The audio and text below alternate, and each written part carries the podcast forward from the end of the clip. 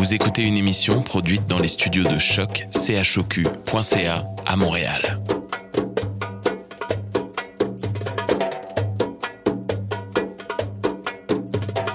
Bienvenue à Radio Dodo, une émission dédiée aux tout petits enfants en difficulté. Radio Dodo est neutre et patronnée par la Commission canadienne pour l'UNESCO.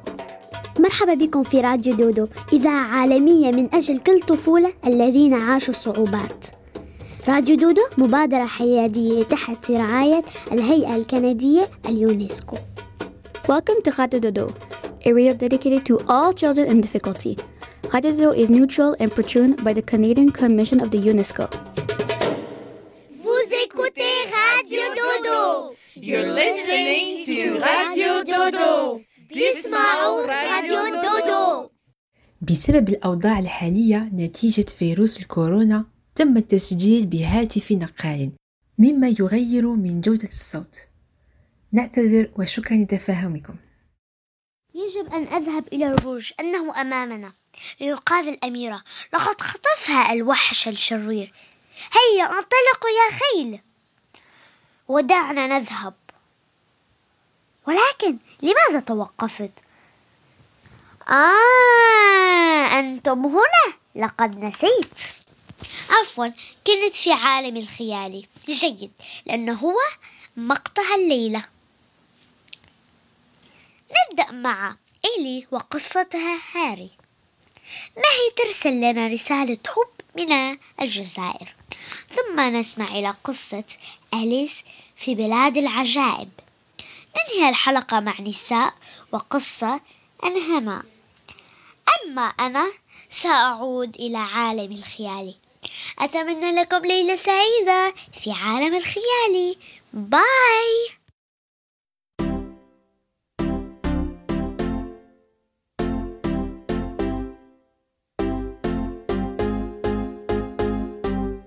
Sometimes when I'm feeling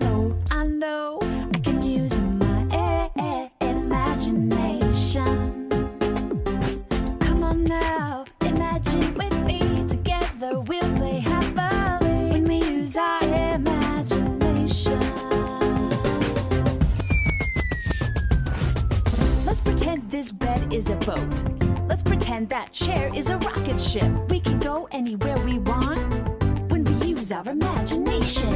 We can fly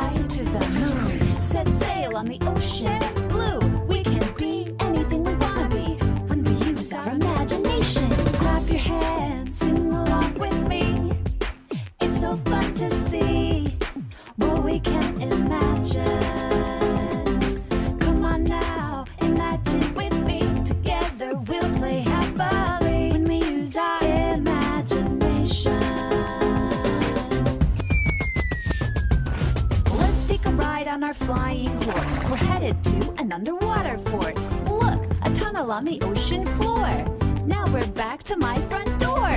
Hey, there's a chipmunk waving from a tree. Wanna come to my party? When we arrive, what do we see? It's a chipmunk tea party! when we use our imaginations,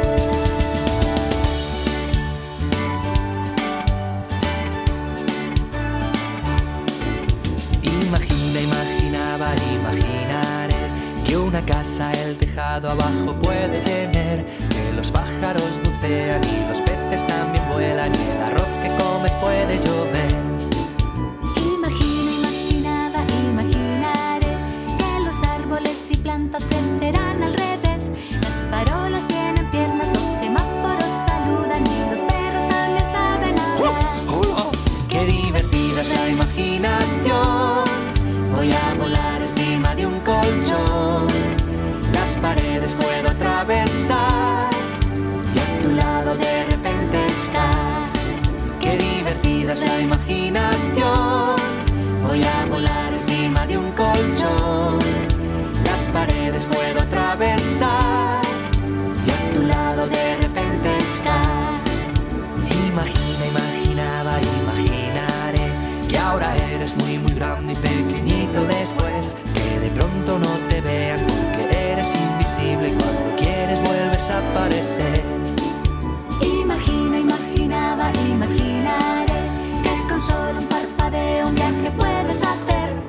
Why is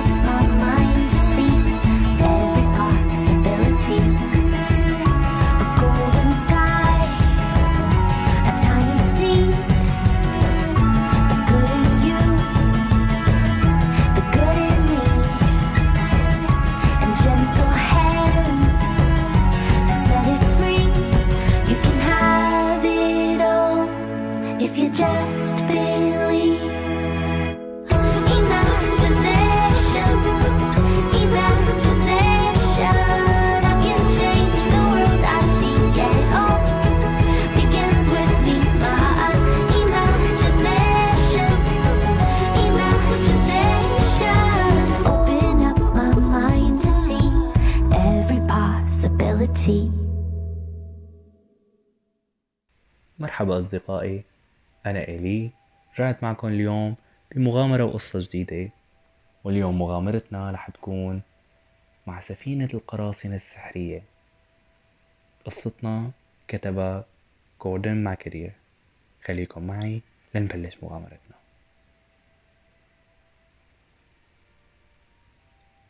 في أحد المرات كان هنالك صبي صغير يدعى هاري. الذي كان حلمه أن يكون لديه سفينة قراصنة خاصة به ويبحر بها حول البحار. والعثور على الكنز الذي فقد منذ وقت طويل. كان هاري دائما يقضي عطلة نهاية الأسبوع مع جده وجدته. أمه كانت تصطحبه صباح كل سبت وتعيده يوم الأحد بتمام الساعة السادسة بعد وقت الشاي تماماً. منزل الجد والجدة كان منزل مزرعة قديم وكبير مع حديقة كبيرة وكان بالقرب من مرج مليء بالزهور الجميلة. في القسم السفلي من الحديقة كانت ورشة عمل الجد وكوخ قديم. في صباح مشمس صباح الأحد كان هاري جالسا على الطاولة مع جده يتناول الفطور. فأخبره أنه رأى حلما الليلة الماضية حيث كان قائد سفينة قراصنة. كانت تبحث عن كنز مفقود. قال الجد لهاري الصغير حسنا للعثور على أي كنز مفقود القراصنة يحتاجون إلى خريطة للكنز. القراصنة لا يستطيعون الذهاب إلى أي مكان بدون خريطة. لذا قضى هاري الصغير وجده اليوم المشمس بعد الظهر يصنعون خريطة لإيجاد الكنز المفقود. كان هنالك الكثير من المخاطر على القراصنة عند البحث عن كنز.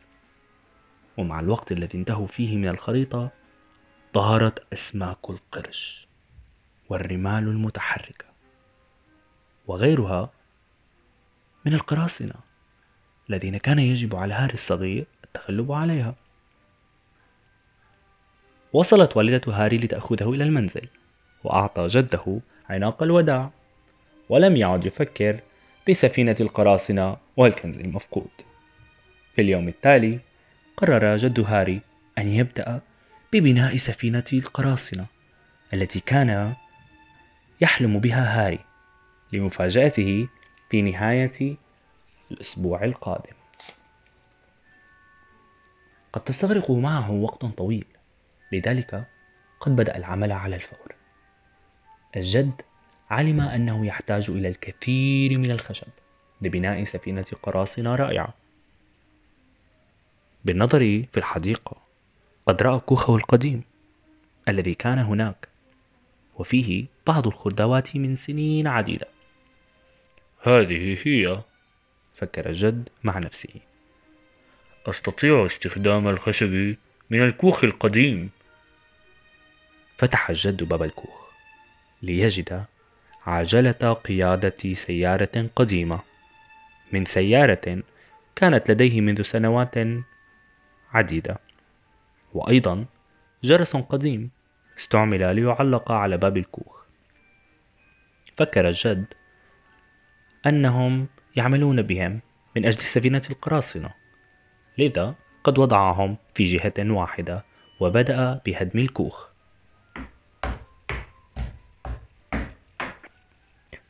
وضع كل ألواح الخشب خارجا في الحديقة.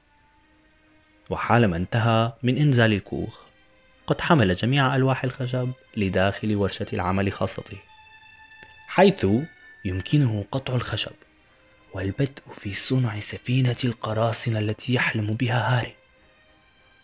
عمل جد في بناء سفينة القراصنة في الأيام القليلة القادمة. يستيقظ مبكرا كل صباح ويتوقف فقط عندما تنادي الجدة في الحديقة. الشاي جاهز. جاء يوم الجمعة قريب وكان يوم الجمعة هو يوم السوق في المدينة. الجدة تذهب دائما إلى السوق في يوم الجمعة لتقوم بالتسوق. قبل أن تنطلق سألت الجد هل هنالك أي شيء أنت بحاجة إليه؟ أجاب الجد نعم هنالك كشك في السوق. يبيع الأعلام. من فضلك هل يمكن أن تبحثي عن علم كبير للقراصنة؟ لوضعه فوق سفينة قراصنة هاري. ذهبت الجدة إلى السوق مع حقيبة تسوقها وقائمة كل الأشياء التي تحتاجها. كان الوقت قد حان للجد لطلاء سفينة القراصنة ووضع عجلة القيادة التي كان قد وجدها في الكوخ. قام الجد بتثبيت العجلة في مقدمة السفينة والجرس القديم في الخلف. علمت أن الجرس سيكون في متناول اليد ويعطي هاري الصغير شيئا يرن إذا تعرض للخطر على سفينة القراصنة التي يحلم بها. وجد الجد بعض الشراشف القديمة وحبل قديم في ورشة العمل الخاصة به التي يستطيع صناعة شراع منها للسفينة كل ما كان بحاجة له الآن هو عودة الجدة مع علم القراصنة ليستطيع وضعه في الجزء العلوي من السفينة. صباح السبت.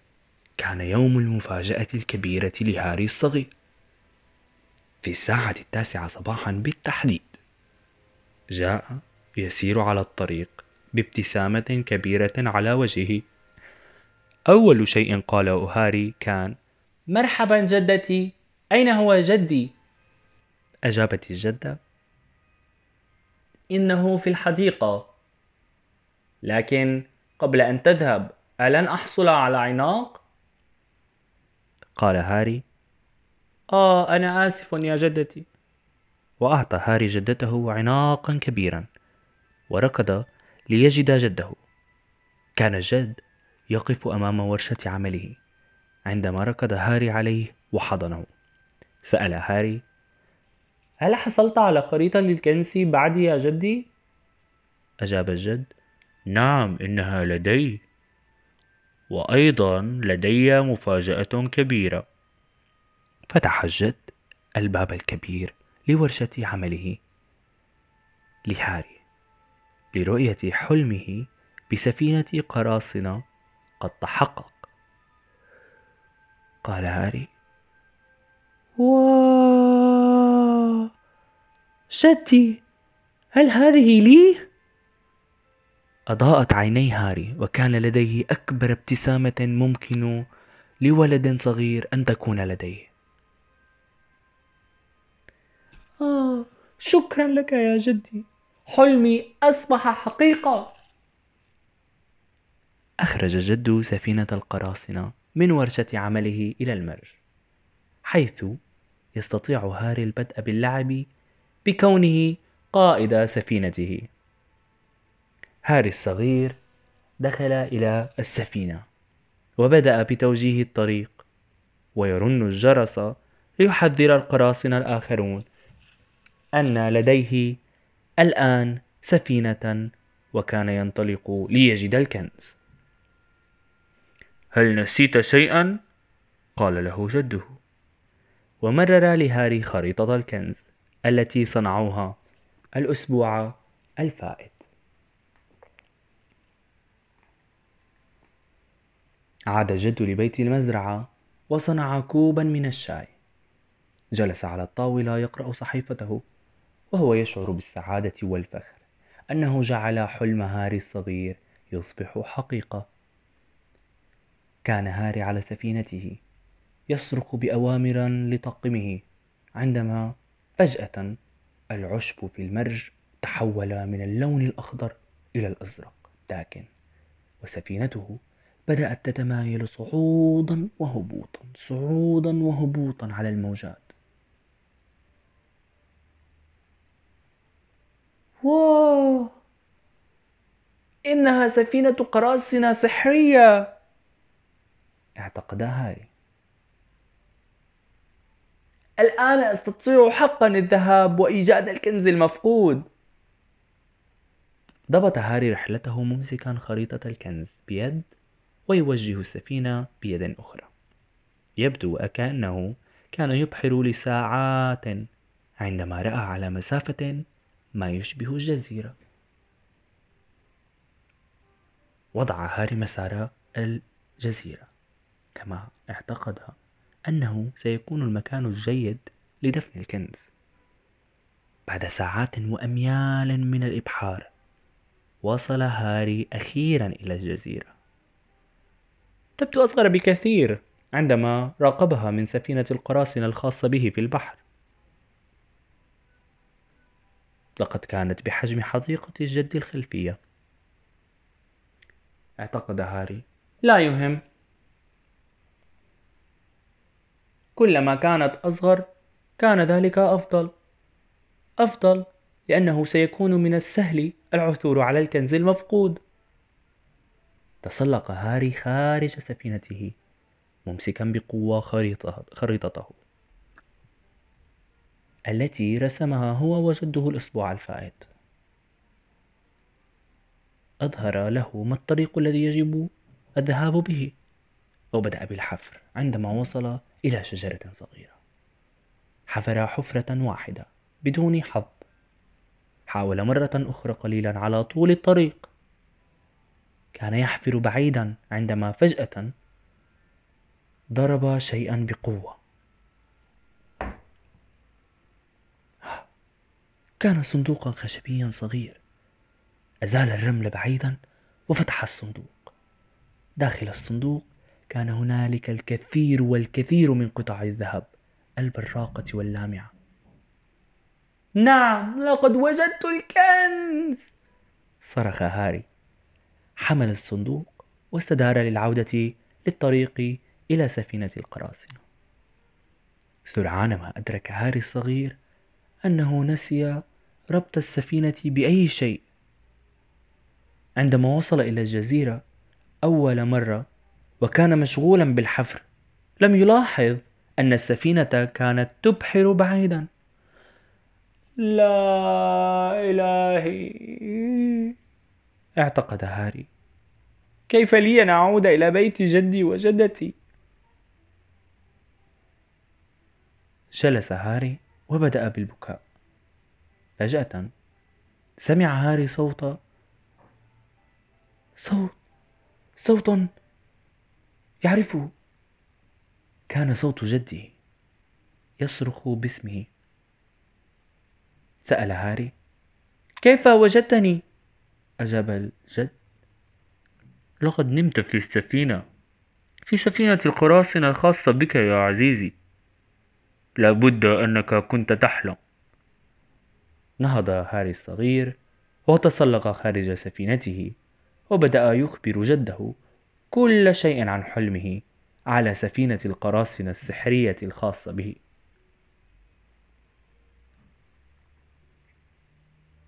لكن ما هذا الذي في جيبك يا هاري؟ سأل الجد. وعندما تفقد هاري وجد عملة ذهبية لامعة من الكنز المفقود. هذه القصة لجميع الأولاد الصغار والفتيات الصغيرات الذين لديهم حلم والتي لا تتحقق دائما لأن بعضها سحري. ولكن اتبع دائما حلمك. وهيك أصدقائي اليوم بتكون انتهت رحلتنا ومغامرتنا بالسفينة القراصنة السحرية مع هاري.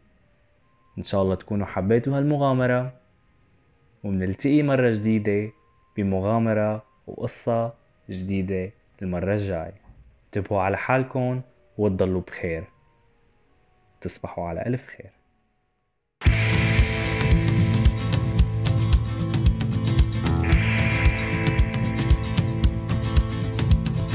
Cherchons le trésor, cherchons le trésor. Il est forcément caché dans un coin.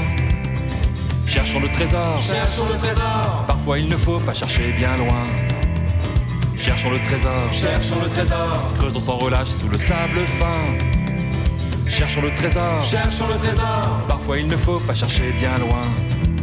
C'est peut-être un collier caché sous un palmier, un coffret de caisses d'or qui sous le sable d'or. C'est peut-être un baiser donné sur l'oreiller, un mot doux à l'oreille quand nous prend le sommeil.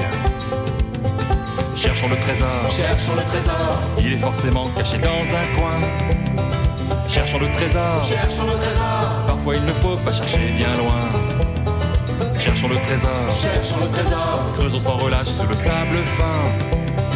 Cherchons le trésor, cherchons le trésor. Parfois il ne faut pas chercher bien loin. C'est peut-être un diamant, aussi grand qu'une main. C'est peut-être du vent, de l'air, du vide, rien. Peut-être une couronne, d'une princesse dans sa tour. Une chanson qu'on fredonne, c'est peut-être l'amour. Osons déranger ce crabe qui roupille. Peut-être a-t-il trouvé quelque chose qui brille. Pour se faire une idée, ensemble allons creuser. Au fond de la grotte, bijoux camelote, demande conseil aux bigornes qui sommeillent, veillons cet étrie qui rafale de pacotille, pour se faire une idée, ensemble avant creuser, au fond de la grotte, bijoux camelote, cherchons le trésor, cherchons le trésor, il est forcément caché dans un coin, cherchons le trésor, cherchons le trésor, parfois il ne faut pas chercher bien loin. Cherchons le trésor, cherchons le trésor, creusons sans relâche sous le sable fin. Cherchons le trésor, cherchons le trésor parfois il ne faut pas chercher bien loin.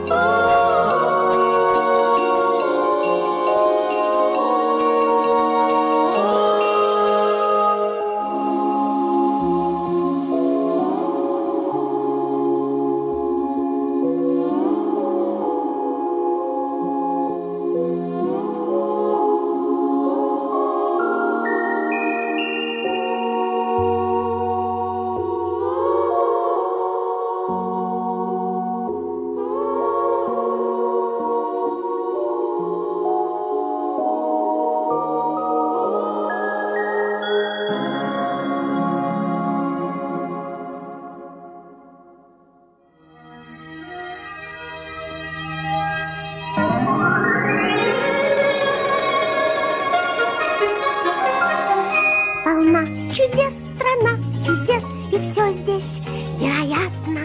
То вырастаешь до небес, то вниз растешь обратно. То ваши ноги в пять минут длиннее став изрядно. Куда хотят, туда идут, а нужно вам обратно. В стране чудес одна беда, здесь как-то непонятно. Когда идешь ты не туда, придешь ли ты обратно? Когда идешь ты не туда, придешь ли ты обратно?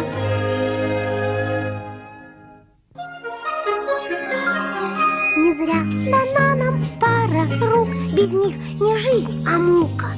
Чем хлопать по лбу, если вдруг на лоб садится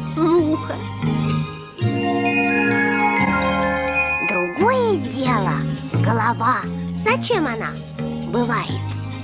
Не колет головой трава, гвоздей не забивают.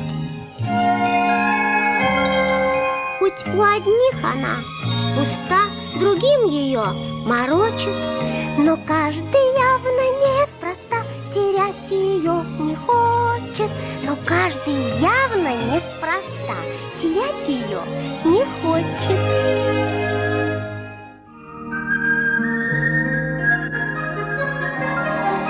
Какие игры целый день играет королева? Ей головы рубить не лень направо и налево. Казнить своих покорных слуг она всегда готова. Ну что рубить, когда вокруг и так все безголовы?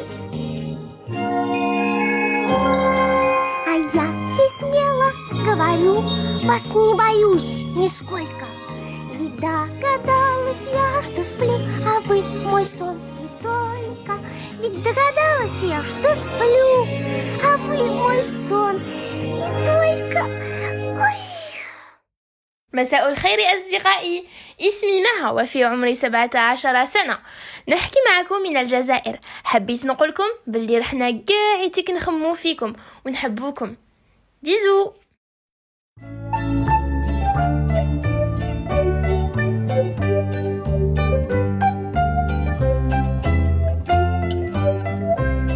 Ça fait ouh, ça fait grrr, sous le toit dans la maison. Ça fait oui, ça fait toc toc, y a des bruits dans le plafond. Ça fait ouh, ça fait grrr, sous le toit dans la maison. Ça fait oui, ça fait toc toc, y a des bruits dans le plafond. Et si c'est pas toi, et si c'est pas moi, mais qui c'est qui c'est dit? Et si c'est pas toi, et si c'est pas moi, c'est sûrement le vent.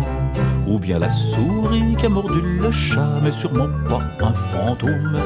D'après ce qu'on m'a dit, ça n'existe pas, les fans, les fantômes. Ou bien la souris qui a mordu le chat, mais sûrement pas un fantôme. D'après ce qu'on m'a dit, ça n'existe pas, fantômes. Ça fait ouh, ça fait grrr, sous le toit dans la maison. Ça fait oui, ça fait toc toc, y a des bruits dans le plafond.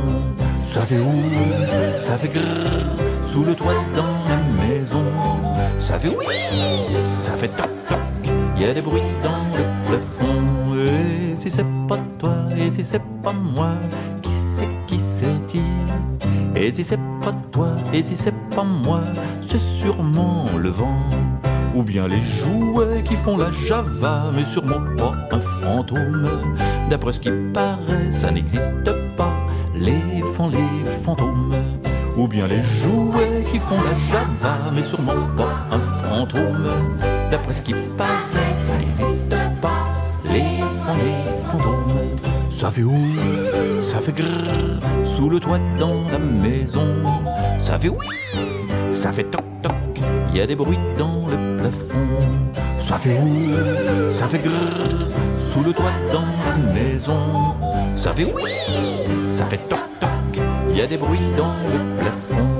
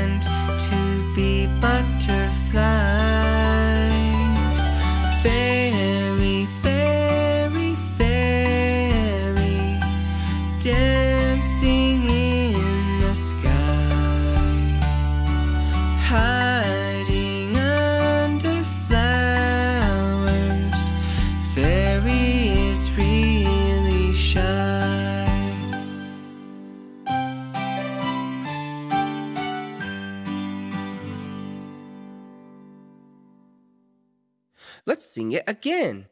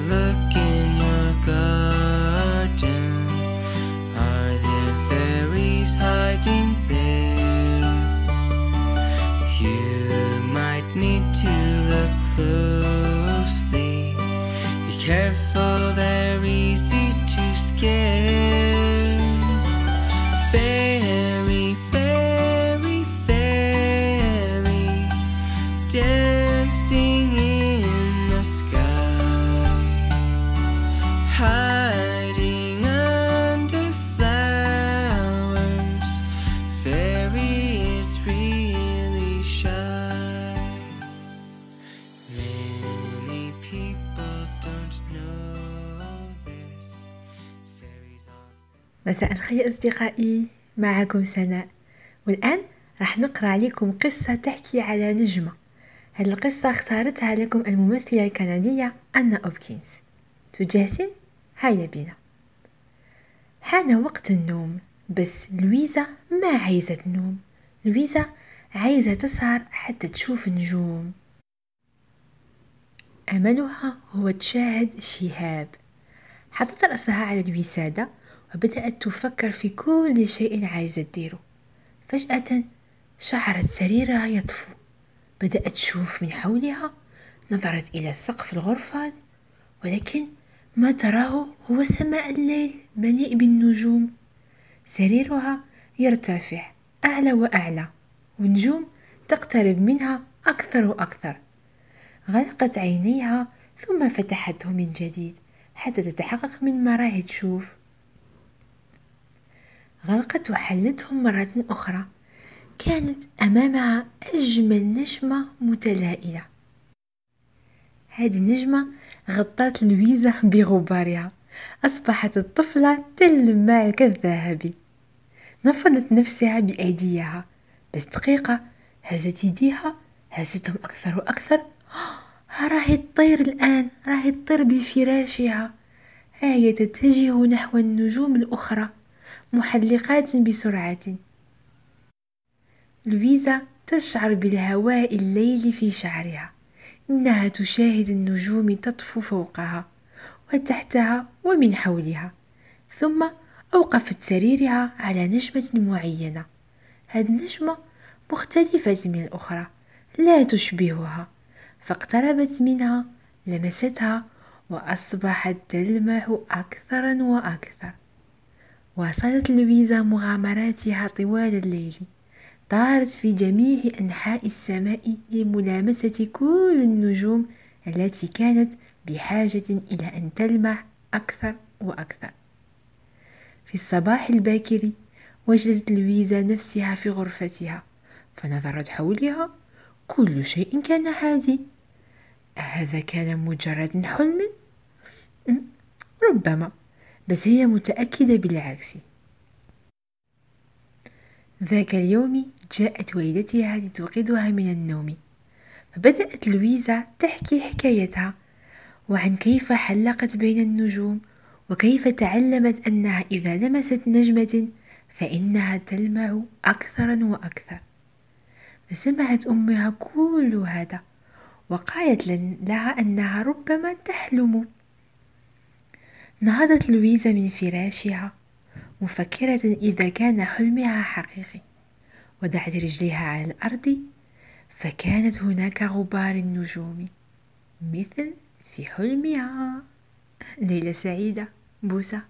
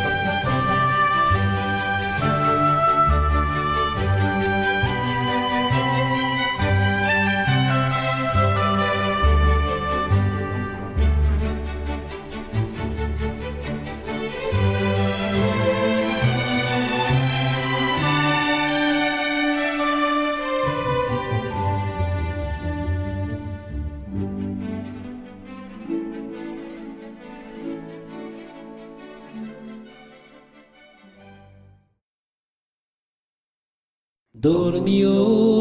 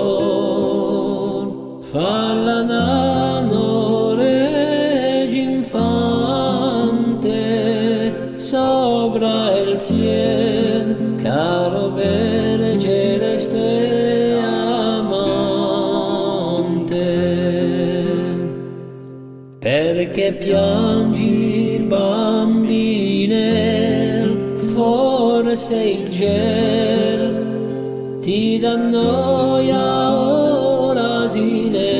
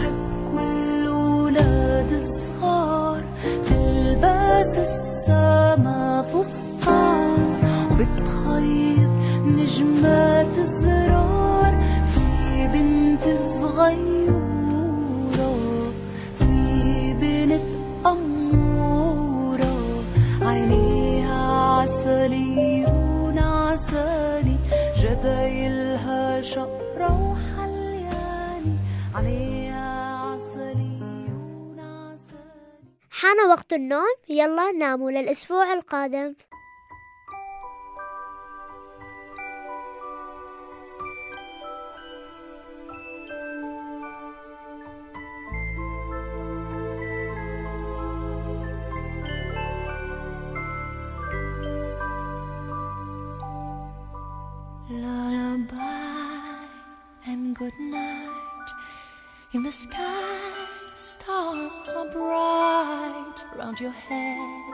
Flowers gay.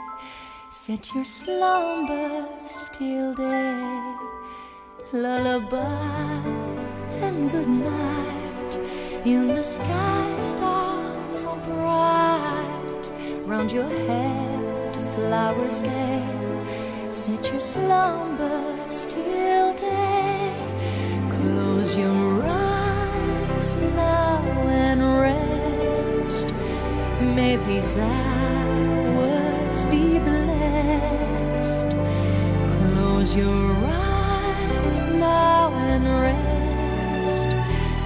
May these hours be blessed.